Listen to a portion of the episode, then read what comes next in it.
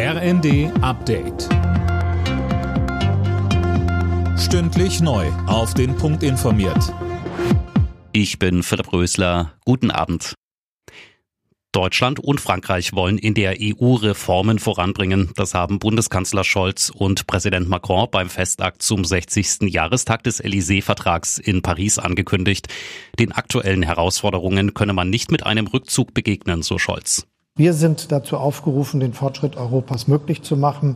Das betrifft natürlich gerade in diesen Zeiten, in denen wir heute leben, die Erweiterungsentscheidungen, die wir vorangetrieben haben, mit der Perspektive für die Staatlichen des westlichen Balkans, mit der Perspektive für Moldau und die Ukraine, mit der weiteren Perspektive für Georgien.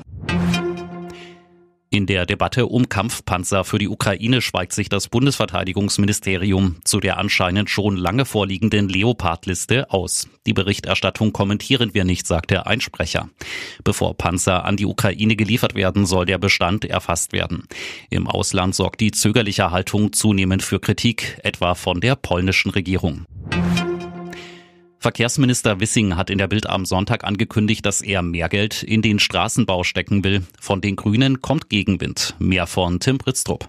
Der FDP-Politiker will unter anderem mehrere Autobahnen verbreitern und Lücken im Autobahnnetz schließen. Wissing rechnet damit, dass der Verkehr auf deutschen Straßen weiter zunimmt, gerade auch der Güterverkehr.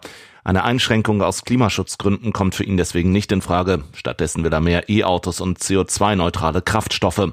Umweltministerin Lemke von den Grünen ist gegen die Straßenausbaupläne.